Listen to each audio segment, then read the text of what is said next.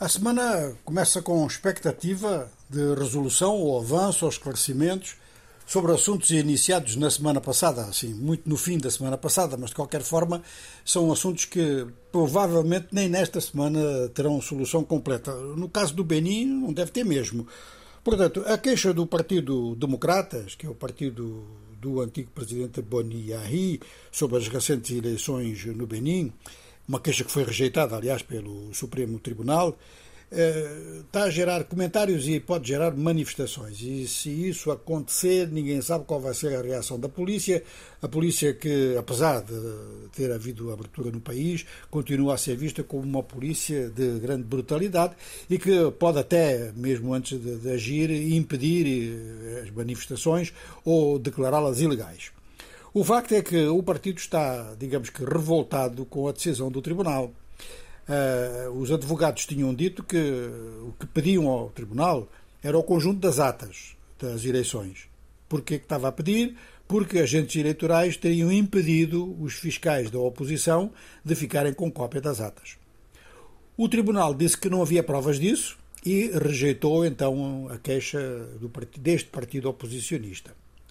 As eleições do Benin, elas decorreram, digamos que de forma pacífica, não houve incidentes. Este diferendo entre os democratas e o aparelho judiciário também até aqui não deu lugar a nenhuma violência. E muita gente acreditava mesmo que as eleições pudessem ser um grande passo em frente, alguns continuam a acreditar, um grande passo em frente para que o Benin volte à imagem que já teve de país democrático na costa oeste africana. Os advogados da, da, da oposição declararam-se decepcionados e vão tentar outras formas de ação legal, estão a pensar em quais, mas o assunto já foi muito alto, já foi até ao Supremo. Além desta queixa por falta ou por alegada falta de, de documentos base para análise dos resultados, a oposição, e particularmente este partido, os democratas, também levantou questão sobre a eleição de seis deputados do campo presidencial, portanto, do campo do presidente Talon. Neste caso ainda não há decisão e não se sabe se a decisão vai ser tomada este, este, mês, este mês, perdão, sim, no fundo é este mês, porque estamos perto do fim do mês, mas eh, será tomada nos próximos dias. De maneira que a situação política no Benin está assim um pouco confusa, bastante dependente do poder judicial e esta dependência do Poder Judicial precisamente dá lugar a críticas da parte das bases de alguns partidos da oposição.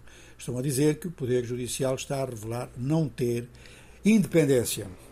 Bom, vamos passar eh, para o Burkina Faso, não é muito longe do Benin.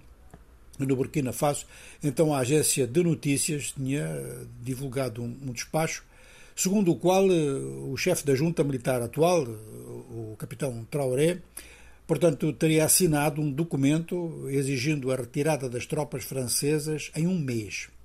Tropas francesas que, segundo fontes francesas, têm um efetivo de 400 homens e que estavam lá ao abrigo de um acordo de 2018.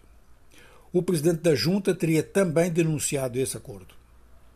Bom, isto foi uma notícia que chegou a Paris, deu lugar eh, a uma frase num discurso de Emmanuel Macron. A frase é que quer clarificação de tudo isto por parte do presidente da junta no Burkina Faso. De maneira que é um assunto que vai, enfim, tramitar pelas vias diplomáticas, muito provavelmente pelas vias diplomáticas, mas começa a sentir-se que realmente o Burkina Faso está a seguir completamente a linha do Mali. Ou seja, retirada das tropas francesas e muito provável acordo com a empresa russa Wagner. Isto preocupa um pouco alguns vizinhos do Burkina Faso e preocupa também alguns países europeus.